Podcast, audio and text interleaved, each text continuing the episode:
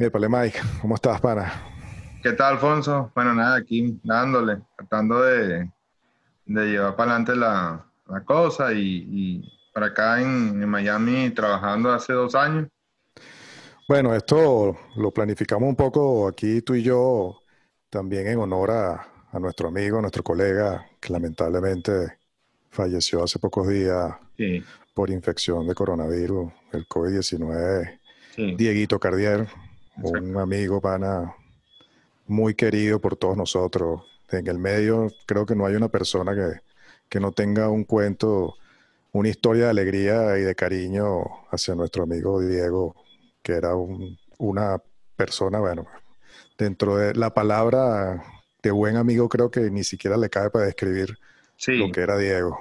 Sí, yo conocí a Diego desde que estaban de línea, en línea film. Diego iba mucho para Post House porque en Post House hacían los telecines eh, y de los telecines se llevaban el Betacán listo a editarlo a, la sala y en de línea. Entonces, Diego también, hay, hay, que decirlo también, siempre fue una persona que, que trató de, de unirnos, unir los editores, porque nosotros estábamos como, eh, bueno, todos hemos tenido esa, esa iniciativa, pero Diego siempre trató, siempre estaba, eh, vamos a hacer esto, vamos a unirnos, vamos a hacer, vamos a ponernos por acá, tenemos que hacer esto, tenemos que crear un grupo, eh, vamos a crear las, eh, lo, por lo menos la, la famosa, eh, la, o sea, cuando renovábamos los, los salarios y todas esas cosas, Diego siempre era el primero que estaba allí este, investigando, porque investigaba también con lo que se cobraba en Argentina, lo que se cobraba en Perú, lo que se cobraba en Miami, o sea, siempre venía con mucho material. Últimamente yo tenía un problema y la primera persona, y de verdad, o sea, la primera persona que yo llamaba era a Diego. O sea, Diego, Diego me decía, si, si, no, lo, si no lo conocía, se metía y me dijo, ya te, ya te llamo, dame un chance. Y, y, de verdad, tú lo llamabas y, y él, él, a los días te volvió a llamar, resolviste, pudiste hacer la vaina. O sea, Diego fue una persona siempre muy abierta a todos nosotros. Este, muy, muy generoso. Su muy generosidad generoso. es principal característica de Diego sí. con todos nosotros. Porque, y además, como tú dices, un tipo muy sensible. Sí. No, muy poca gente tal vez sepa esa característica de Diego, pero era un tipo con una sensibilidad muy especial fíjate lo que pasó ahorita con Diego, que, que yo veía en el Facebook eh, creativo, productores, productoras, que, ven, o sea, de verdad estaban todos como nosotros contra el suelo, porque todos formamos parte y sufrimos las mismas cosas, pues, y, y teníamos que, teníamos que remarla, pues, teníamos que remarla, porque no, no, no, claro. no y, y en honor a Diego era ese carácter esa sonrisa, ese buen humor, esa jodedera en los peores momentos, en los trasnochos más largos. Diego, siempre, nunca lo escuchaste un putear, una malcredez con alguien. Siempre era sonriendo y por eso toda esa gente en Facebook lo, le expresó ese cariño claro. y ese recuerdo porque siempre fue así con todo, generoso siempre, siempre. y alegre. Y alegre. Y, y, y y, si tú tenías a, a Diego en, en, en, un proyecto, en una sala, ya tú sabías que te ibas a, te ibas a reír muchísimo, sabía que, eh, que le ibas a pasar bien. Y, y, además de eso, también estaba esa, esa característica de él de que tú nunca has escuchado un no, un rechazo o incluso que te dejara ahí votado dos horas o un no. día sin que te respondiera. No. Diego en el momentico que tenía estaba pendiente de, de lo que tú necesitaras, sobre todo hablando en, en, lo técnico y hablando en la profesión, en lo profesional y en lo humano y en la amistad también, pero con todos nosotros, como tú dices en ese grupo, el primero que respondiera Diego, Diego. donde donde sea respondía, estaba pendiente e investigaba y nos y ayudaba mucho. Una, y, y vuelvo y repito, muy generoso. Súper generoso, súper generoso. Pero eso creó en nosotros una unidad, pues, una unidad. De hecho, sí, la, sí, la asociación se hizo, los editores, tenemos un chat de WhatsApp de hace mucho tiempo, este, donde, donde eh, eh, nos escribimos mucho a diario, este, y él siempre estaba comandando, porque él siempre estaba comandando, él siempre estaba ahí como, como secretario general, pues. Y, sí, el, el, el, empuje de Diego tanto en ese grupo que teníamos para las discusiones de, de tarifa, en, lo que era publicidad y para la sociedad, Diego era un motor, o sea, un empuje, un motor fuera de borda que siempre está, vamos es para allá, para adelante, porque si nos achantábamos por algo o X, una, un malentendido, el primero que estaba en medio de la negociación y buscando seguir adelante era Diego. Exactamente. Sí, sí, sí. Y verdad, este, hizo muy, muy, bien, hizo muy bien al, gremio de nosotros. Este, él era, él era, él, él, era la voz de nosotros, porque a través de él nosotros estábamos hablando, nosotros estábamos atrás, no era que Diego estaba eh, prendiendo el rancho, como, como decimos, no, nosotros estábamos atrás este, eh, siempre apoyando y porque también nosotros como editores siempre fuimos uno de los departamentos que siempre se dio más también. Nosotros siempre cedíamos más. bueno, está bien, vamos, porque, por ejemplo, el gremio de, los, de los técnicos, el gremio de los técnicos no, el gremio de los técnicos es así, es así y listo, pues no, no. Bueno, justamente por su naturaleza de estar siempre juntos trabajando. O sea, había esa complicidad entre ellos buena o mala, como la quieras ver en el negocio, ellos estaban ahí y estaban conversando, nosotros no. Gracias a estas reuniones es que empezó nuestra complicidad de decir, ya va, espérate, hay que cobrar las cosas así. Porque no es que no estamos robándole dinero a nadie. No, estamos siendo justos con nuestro trabajo. Yo digo que el editor es una pieza clave en todos los procesos, pues. O sea, si es una película, si es un comercial, si lo que sea. O sea, el editor te puede engrandece una pieza como también te la puede, te la puede bajar. Entonces también pasaba mucho eso, o sea, eh, no le voy a pagar tanto a este carajo porque no tengo tanto, pero me voy a buscar un editor eh, que yo conozco que está recién editando, pero el chamo le echa bola. Entonces era cuando venían los problemas. No voy a nombrar nombres, pero yo conozco varios directores que a, los 20 minutos llama, mira, chamo, cámbiame, que o sea, cámbiame el editor, papá. Porque, pana, o sea, eh, también todo se fue convirtiendo en un ritmo muy rápido. Ese director estaba haciendo otro proyecto ah, eh, paralelamente o estaba eh, haciendo un tratamiento de otro lado y, ese editor necesitaba tener un, ese director necesitaba tener un editor que ya lo conociera o, o, o lo que él fuera a ver, mira, no, este plano no, esto quita aquí, pum, pum, pum, y listo. Ya sí, claro, y, porque había también, creo que también sucedió en nuestra época una, una educación de parte de los directores hacia los productores ejecutivos de la, la, importancia de la figura de tener al editor que entendía el material, más allá de lo como se vio también en mucho tiempo que era una pieza como mecánica, pues era un, una persona que tenía atrás al famoso director de postproducción en aquella época cuando no se editaba lineal, cuando se editaba lineal, mejor dicho, que era un caballero que, bueno, él ponía los botones y él sabía cómo manejar la máquina, pero no entendía el, del proceso narrativo. De, y en cambio eso, cuando llegó el no lineal, ese, esa figura desapareció y el editor, claro. ese director de postproducción, palabra que a mí no me gusta mucho, este, se sentó a ser el editor. Pues, y, hubo ese cambio y creo que costó mucho esa educación a los a muchos directores se la debemos, ¿no? Que además algunos fueron editores. Oscar Montauti, por ejemplo, yo por ejemplo yo digo que yo aprendí muchísimo de él. O sea, eh, Oscar Montauti, por ejemplo, se podía dar cuenta si tú le hacías un soft cut de siete cuadros, se lo ponías en cinco y él se daba cuenta. O sea, te lo decía. ¿por qué está tan largo el softcode si te lo metí de 5? Entonces, cuando, cuando te metías en el AVI, eh, si está de 7, eh, te lo dije que era de 5. ¿Por qué me mientes? te decía.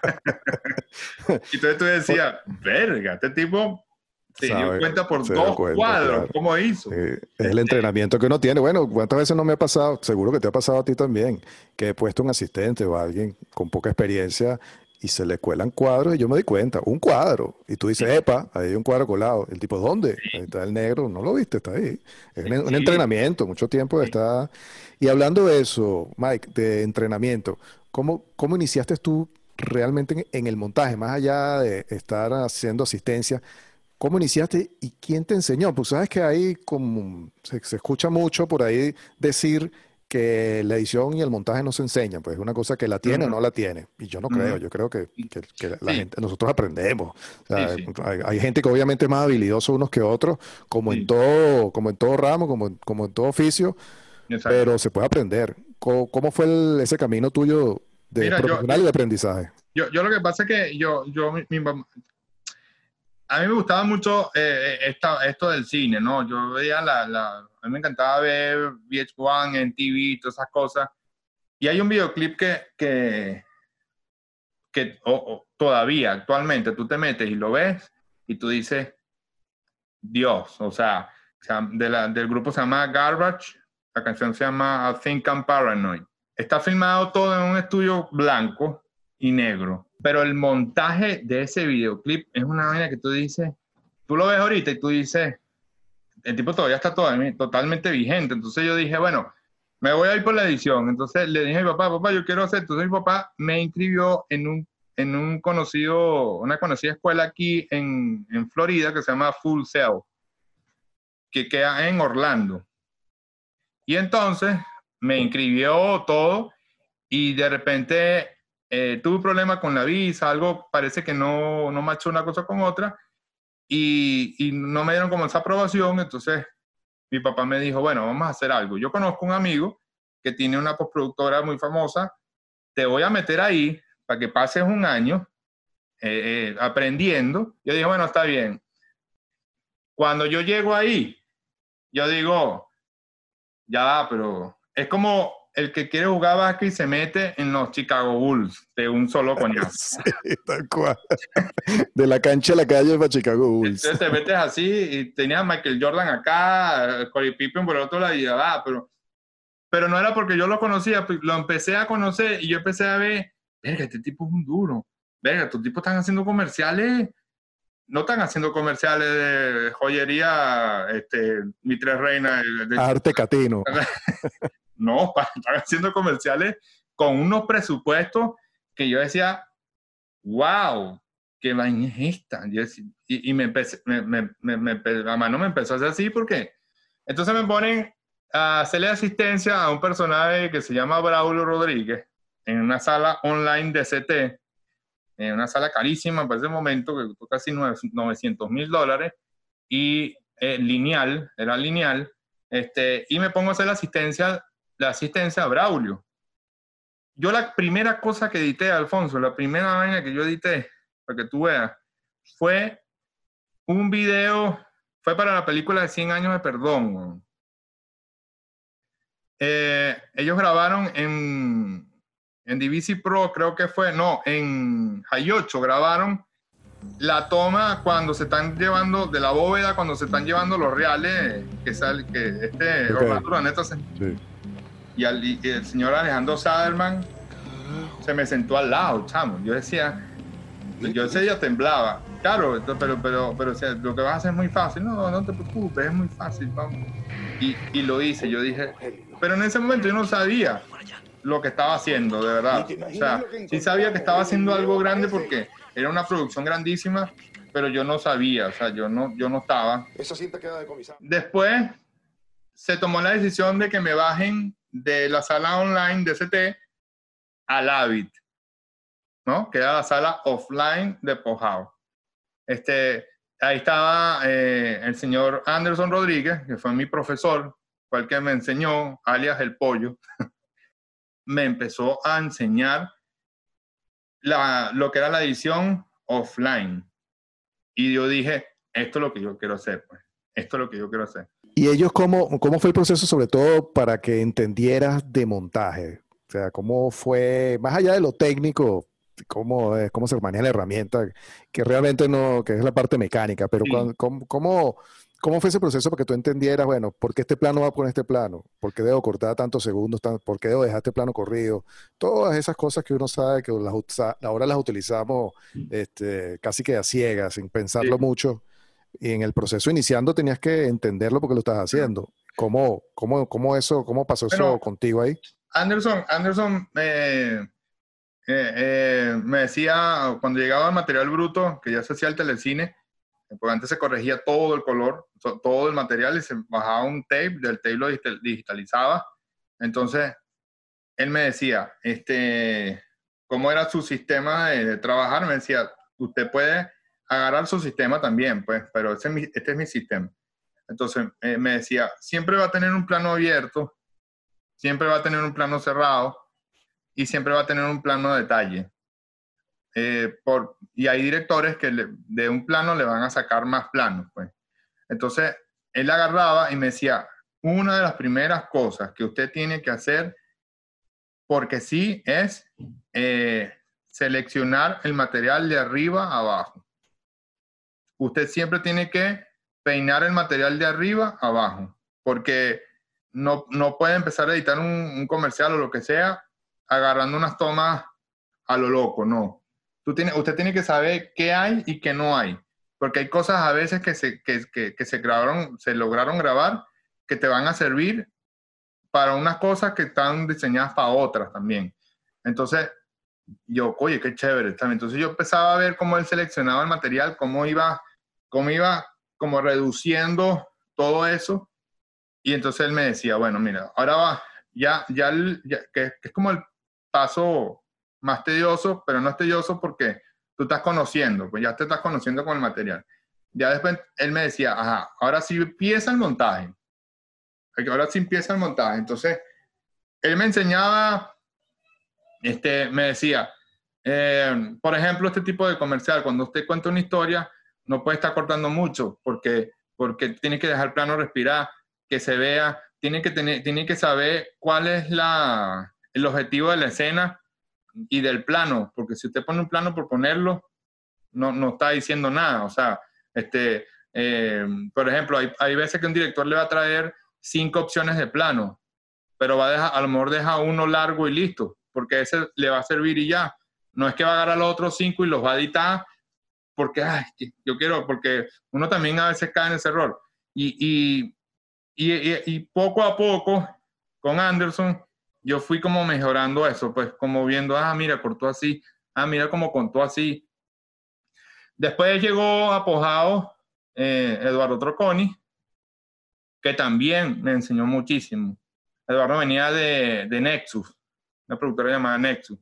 Entonces, entre Eduardo y, entre Eduardo y, y, y, Anderson, fueron haciendo como una, aunque eran muy distintos a nivel de montaje, aunque eran muy distintos, fueron yo fui como haciendo como un matrimonio entre ellos dos, pues, ah, mira, ah, pero Eduardo, porque Eduardo lo hizo así, coño, yo me quedaba como un perrito a veces, coño, pero Anderson lo hace así. Entonces, eh, pero fui viendo como, ah, es que yo lo que tengo que hacer es sacar, sacarle a Eduardo lo que yo quiero y sacarle a Anderson lo que yo quiero. Después llegó Juliano, eh, cuando editaban 100 años de perdón, Eduardo hacía, este, estaba en el AVI y Juliano era el editor, yo, yo, yo, yo eso lo gozaba muchísimo, porque al ver a Juliano, a ese monstruo, como es Juliano, eh, editando, este, eh, haciéndose preguntas en, sala y ¿por qué pones ese plano? porque ese plano no? Porque lo que queremos contar es esto. Y entonces esas discusiones que a veces a mí de repente, si tú no estás como en el, en el, en el, en el, en el ritmo, te parecen un poco de discusiones medio, estos huevones filosofando.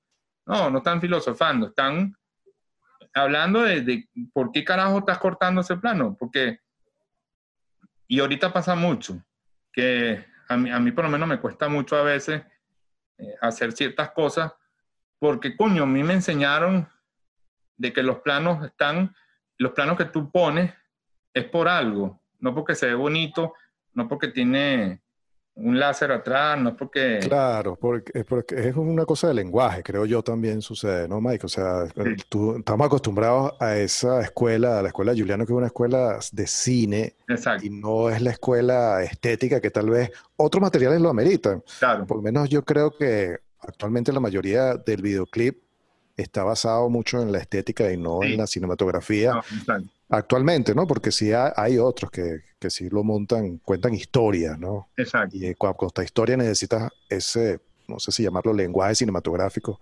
Y claro, eso que tú dices pega, pero es una cuestión de adaptación, creo yo también, ¿no?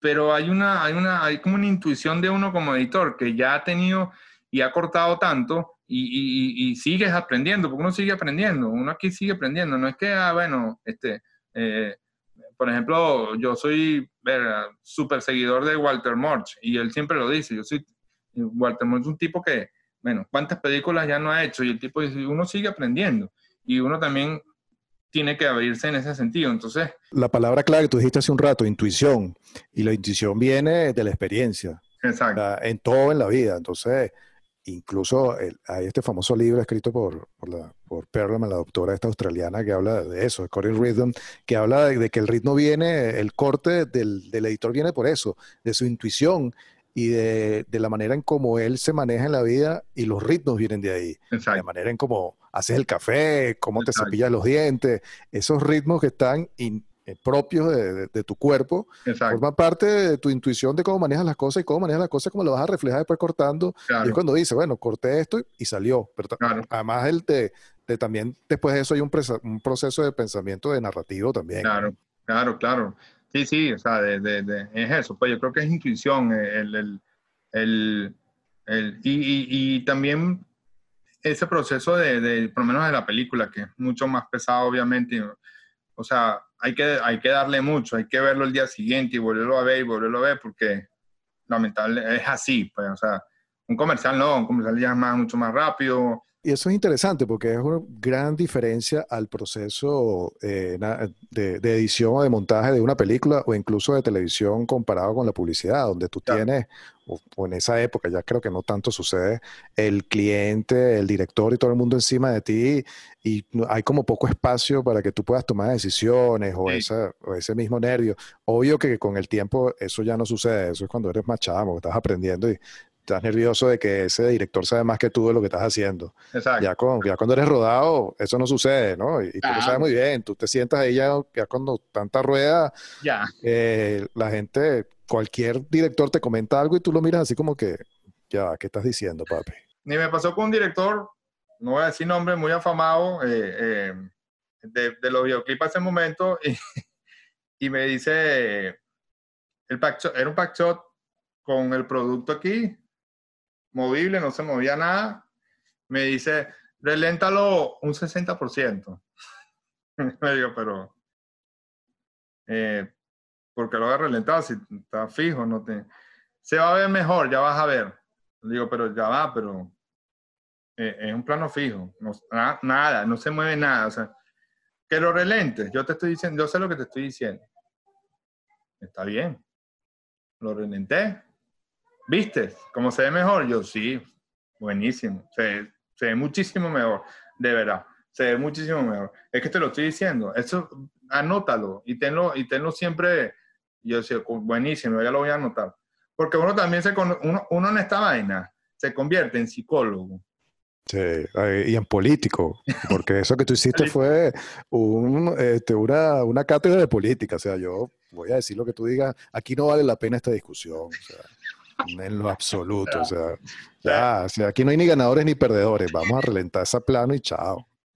Y bueno, eh, en el interín hice, hice una película con Enelio Feriña, que fue la primera película que filmó Edgar Ramírez en su vida. Fue la primera que filmó. Que lastimosamente Enelio la tuvo que engavetar porque no le gustó el final, no tenía los fondos para volver a refilmar y eso se engavetó. Se llamaba Anónimo, esa película. Qué, lástima.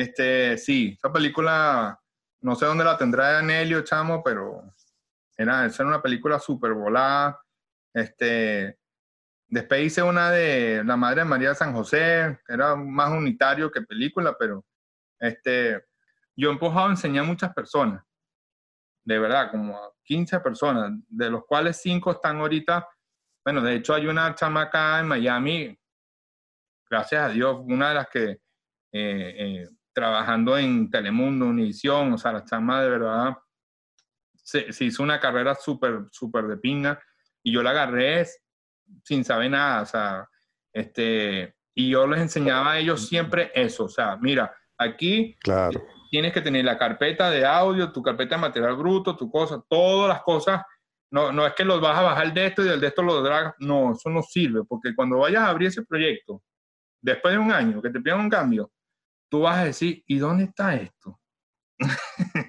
no, no, no. Claro, y, ese desorden, bueno, viene un poco de, del trabajo amateur en casa, que no estás trabajando en esa, que pasa mucho ahorita, pues ya no hay salas de postproducción, todo el mundo lo hace en su casa, en pequeñas oficinas o en la productora, no es una sala de postproducción donde hay alguien que te va a enseñar, pues, llegaste ahí, pero más allá de eso, y tú compartiste, compartiste el conocimiento como te pasó a ti cuando llegaste a Push House, es el tipo de proyecto, un documental o, o un mediometraje o un largometraje sin organización no hay vida.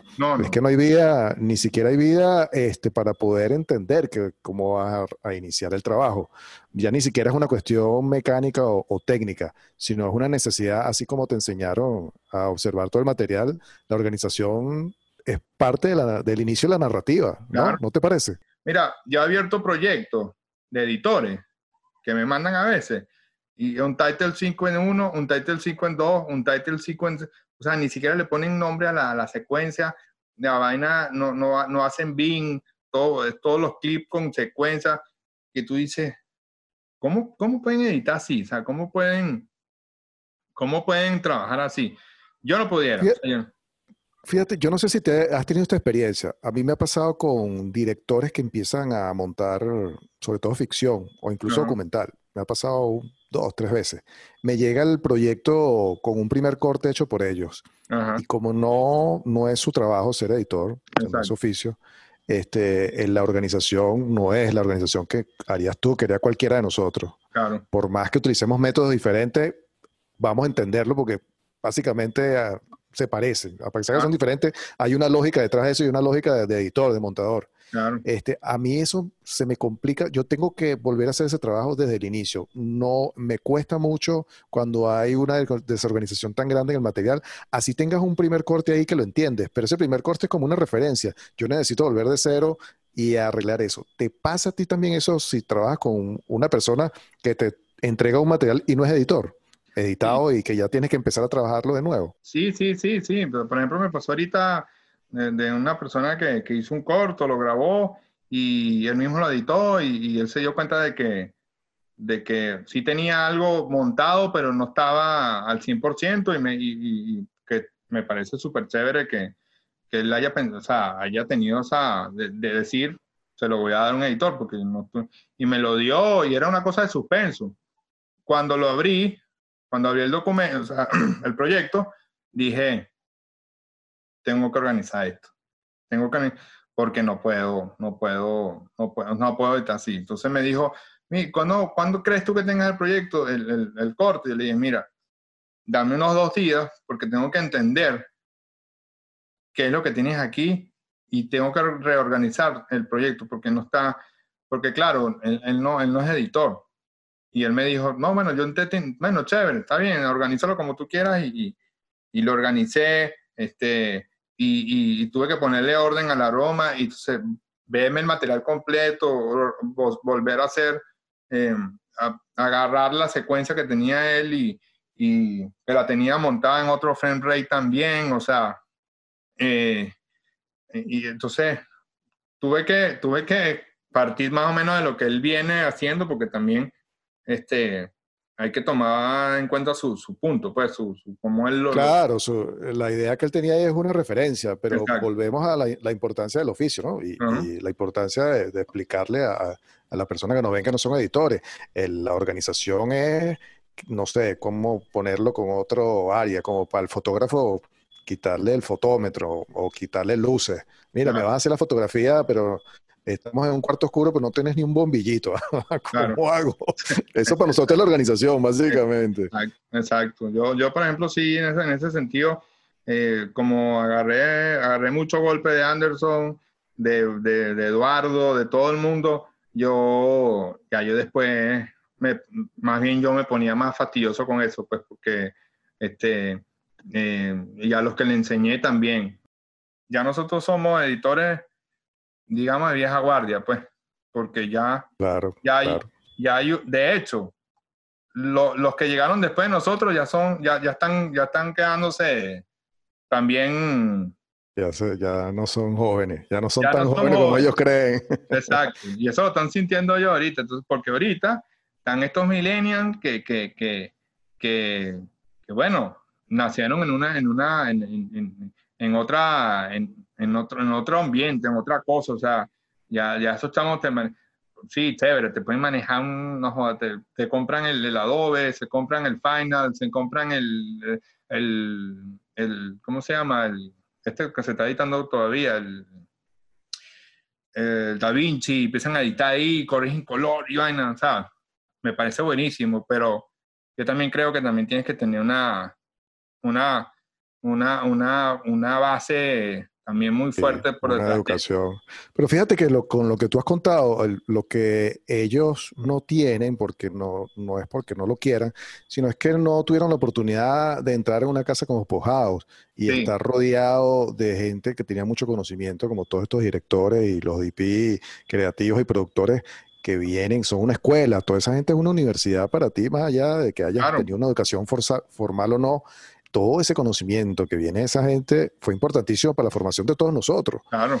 Y estas generaciones más recientes no han tenido esa, no todos, hay algunos que sí, pero hay muchos que no han tenido esa oportunidad porque el mismo trabajo, el mismo mercado no se los dio, pues. Desaparecieron las grandes productoras, el telecine desapareció, ya nunca vas a ver un DP a menos que estés en un DP de verdad, a menos que estés en el set o te lo consigas por casualidad vaya la edición y esas conversaciones que te, que te dan conocimiento no están sucediendo. Claro. Entonces, bueno, ahora la educación viene dado por el, por el tutorial de YouTube. Exacto. Es lo mismo. Ahí te van a hablar, es un review del, del, del aparato, del software, de lo que sea, pero no es una cosa técnica, pero no es conocimiento, es muy superficial. Y algunos que son inteligentes y entienden eso y lo buscan eh, con los profesionales que saben. Pero yo creo que, como tú dices, un consejo que yo le daría a todas las nuevas generaciones es que no crean que con un pack de, transiciones, eso, eso es ritmo. Como nos ha pasado, ¿cuántas veces entonces te ha pasado a ti a mí que llega un cliente y eso no tiene ritmo, entonces le pones un pack de transiciones y ese ritmo? Porque, bueno, lo que están haciendo no es narrativa seria, que es nuestro trabajo. Y, y se los digo a los muchachos jóvenes, no le, eso no es ritmo, chamo. Eso es una vaina superficial. Eso es como el mili vanilli en nuestra época. Exacto. En cinco años se le va a caer la careta. Mira, a mí me pasó aquí en Miami. Yo llegué acá, Alfonso, y me, me reuní con la gente súper importante acá. Y, y, fui, y la tipa tenía un televisor como de 75 pulgadas, tenían el Apple TV instalado. O sea, claro, yo, yo estaba recién llegado a Venezuela, de, de, de Miami, a Miami, de Venezuela y, ya nosotros venimos, nosotros en alguna oportunidad siempre estuvimos a la vanguardia de la tecnología, siempre. Pero ahorita, bueno, ya sabemos qué pasó. Entonces la tipa me dice, eh, ¿cuál es, cómo, cómo, veo tu reel? Yo le, le doy un link de, de, mi, de mi Vimeo y ella empieza, lo ve, pum, lo ponen de, en, en, en, este, en este televisor de 75 pulgadas que tenía allí y empezó a poner, puso un videoclip que yo tengo ahí de Ricardo Arjona, creo que pum, pum, y los quipeaba, estamos, y los quipeaba y los quipeaba, no los veía. Y, yo decía, bueno, pero, verga. y no tienes otra cosa, y no tienes otra cosa, y no tienes otra, porque yo estaba, estaba eh, haciendo una entrevista para un documental que iba a editar, pues. Cuando empezó a ver otras cosas que yo tenía, eh, gracias a Dios, tipo la película, tipo los cortos que había hecho, tipo unos perfiles minidocos que había hecho, ¡pum! A, ver, ok, ah, esto está bueno, ah, ah, chévere, uy, qué bueno.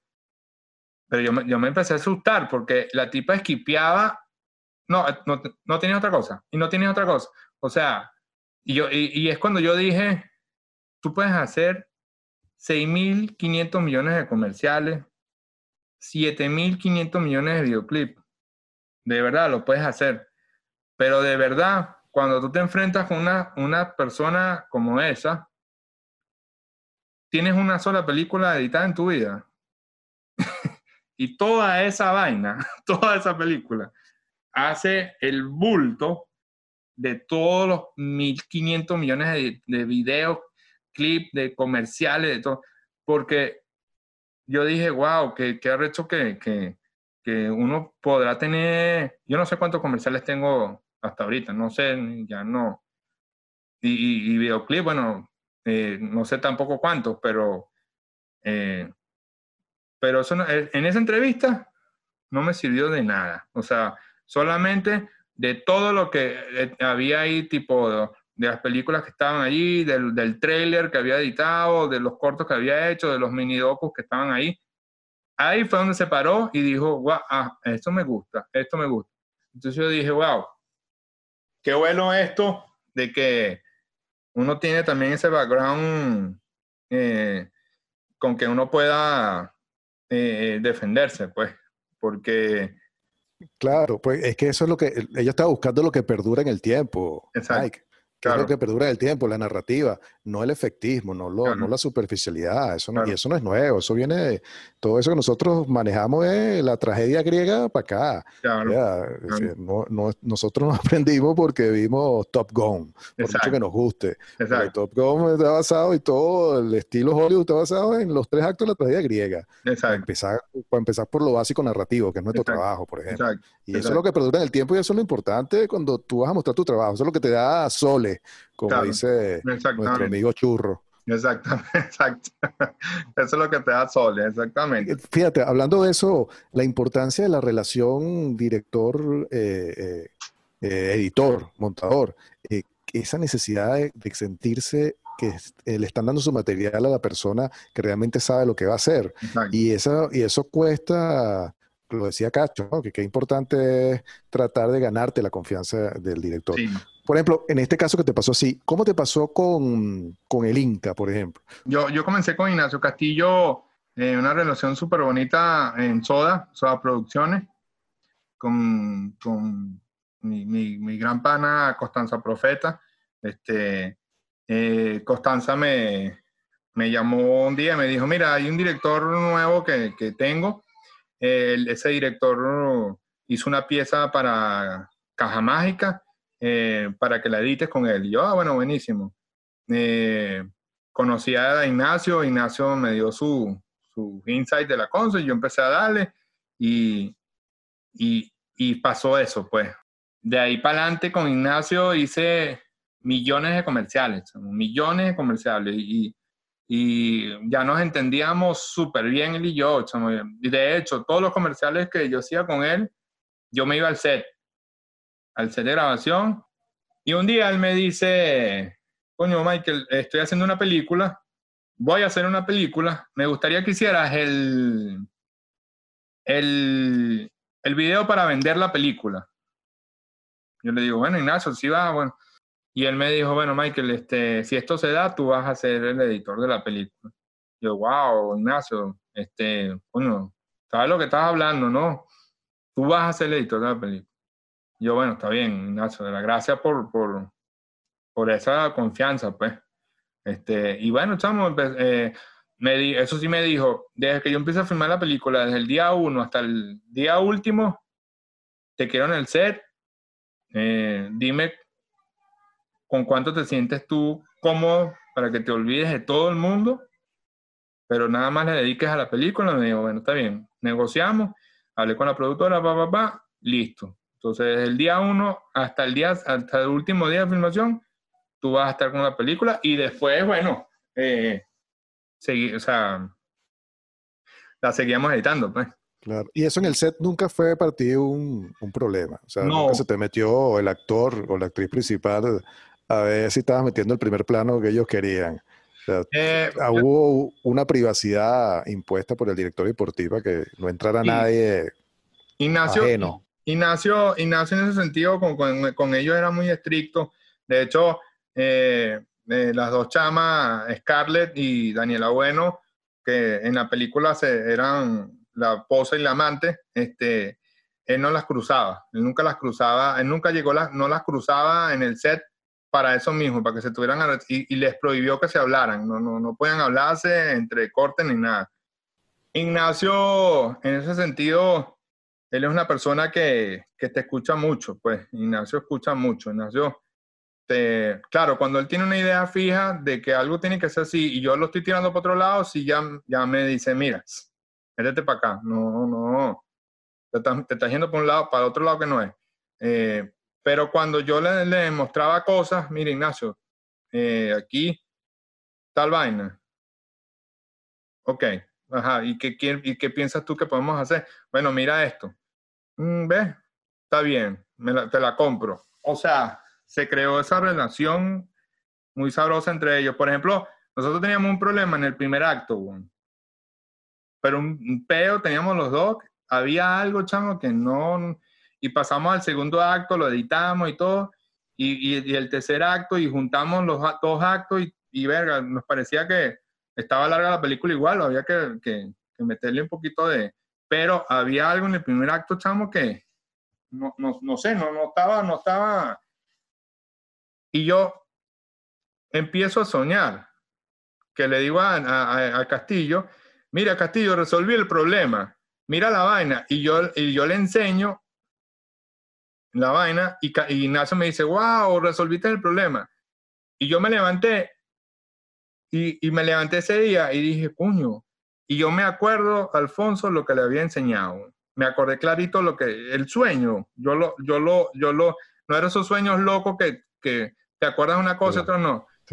Me senté en la computadora, chamo, y empecé pam, pam, pam, pam, pam, pam, pam. Bueno, así, así, pasó y así quedó la película, así quedó el primer acto. Pues. Y con eso, y con eso ganaste mejor montaje en el Festival de Cine de e, Venezuela. exacto, con, eso. Que, que, que e, esa noche me llama Juliano, Juliano Ferrori, y me dice, coño, ganaste, weón. Usted vieron, investigaste mucho con el director de películas de boxeo sí, para cosas que hacer y qué no hacer. Me imagino que él ya tenía una idea del rodaje de lo que quería, qué planos quería utilizar, pero contigo en, cuestiones de ritmo. Me hizo ahí para pelea. Me hizo ir para pelea. Pelea, me, me, llevó para pelea. Huevo, oye cómo suena el, el, guante cuando pega. Oye cuando, cuando hace el, el, oye esa vaina, tienes que oír eso. Mira cómo pega, mira cómo, mira cuando va para la esquina, eh, hay una vaina en el boxeo. Hay una primera campana que tocan antes de la campana final, que creo que son los... Últimos 10 segundos, creo. Ajá, los últimos 10 segundos. Yo no sabía eso. Y, y, él me dijo, para que sepa, mira que, mira que tocan una primera campana para...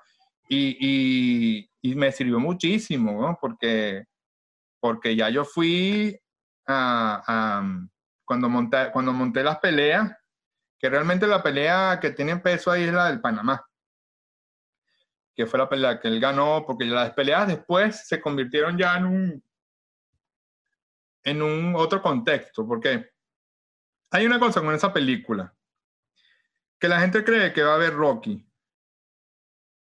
y no es Rocky.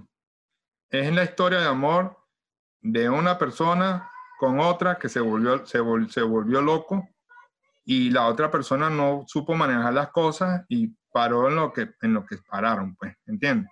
Mira, yo tenía material grabado por... El, el Inca se compró una, una, camarita de, de esas de CD, de CD-ROM, de, de mini disc. Pues. Era, que era unos, o era unos DVD, había una que era de mini DVD o, DVD, era unos DVD pequeñitos. Y él, y, él, y él se la pasaba grabando por todos lados. De hecho, las dos tomas, últimas tomas de la película que yo agarré de esas, de, de eso que grabó él, yo lo metí, o sea, eso no estaba, eso no estaba en el, en el, en el guion, no estaba, yo lo metí. Y Ignacio, Ignacio, cuando yo lo metí, Ignacio me dijo, wow, chamo, ¿qué? Porque ya Alexander Leterni hizo un, un trabajo impecable. Eh, y Scarlett, que hizo, este, que hizo de la esposa, fue, Scarlett fue también súper. Entonces, claro, cuando yo termino la película, que pongo esas dos últimas tomas, que ellos están en la playa, él está echando vaina, él le dice, mire, la estoy grabando para que se vea cuando esté vieja, le dice algo así él, él, a ella.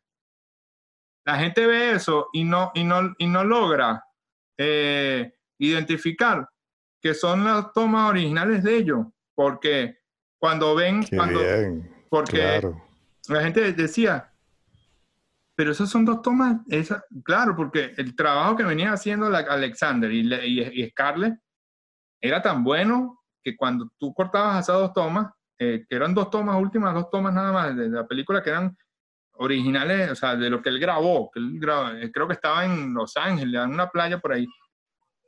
Y eso fue, para mí, le doy un agradecimiento rotundo a Ignacio porque me confió, me confió, coño, una vaina muy importante para él, de verdad, porque eso es una película que él la remó para poder hacerla.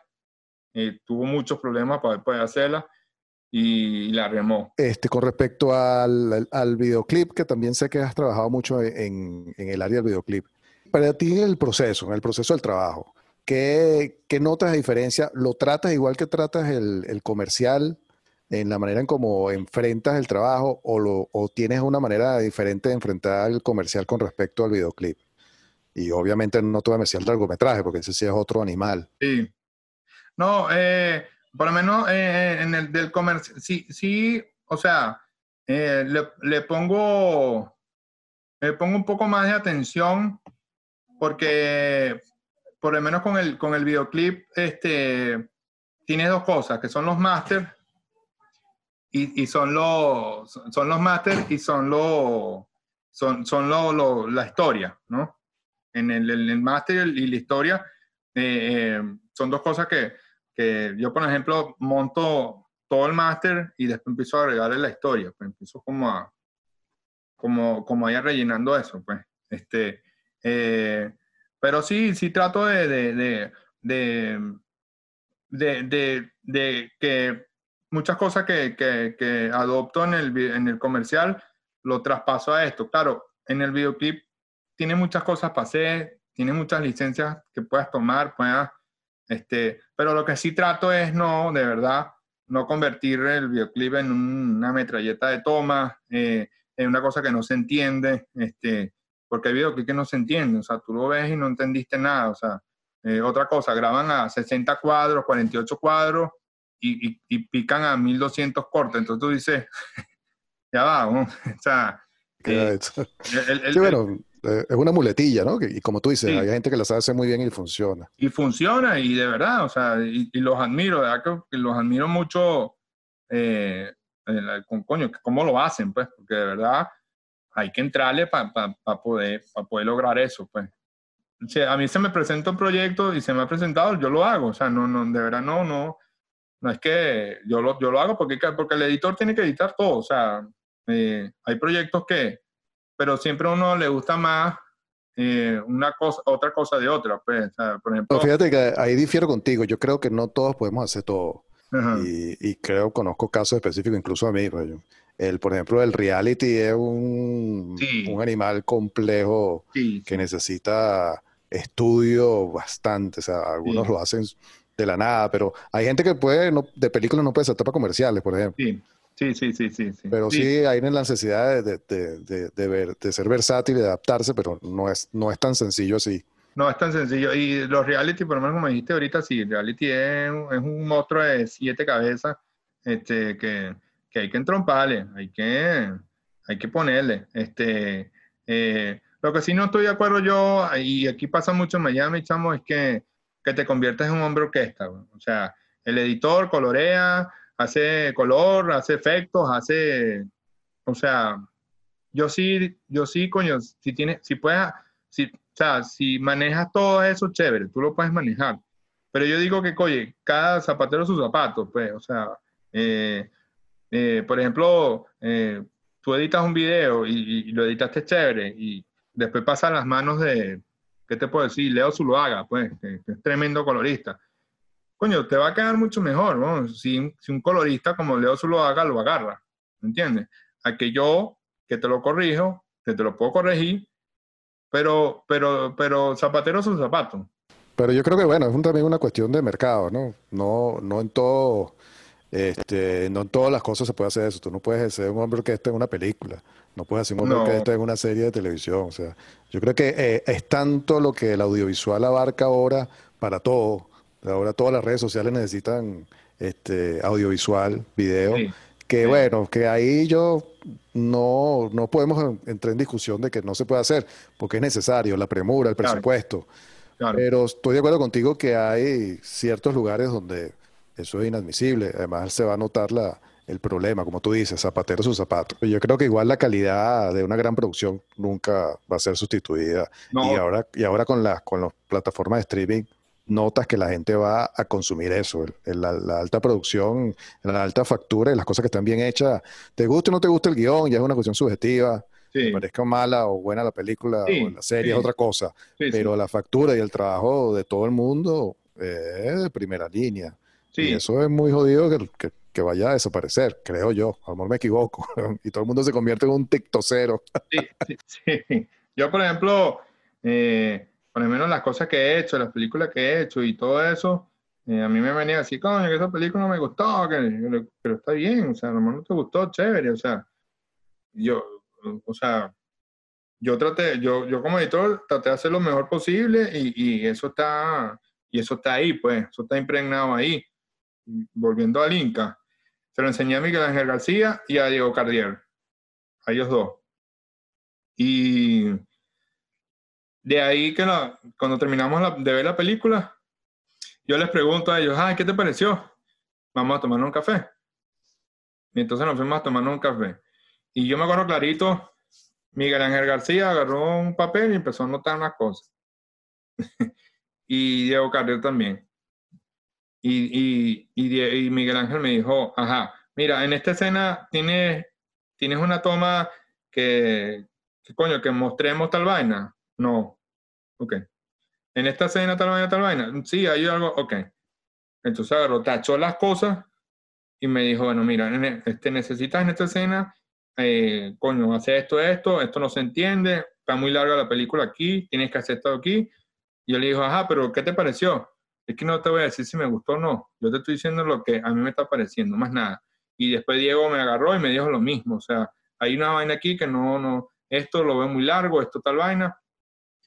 Pero no fue una opinión de que, qué mierda película, o, coño, sí, está rechísimo, pero le falta, no fue, sino, mira, los problemas que, que estás teniendo son aquí.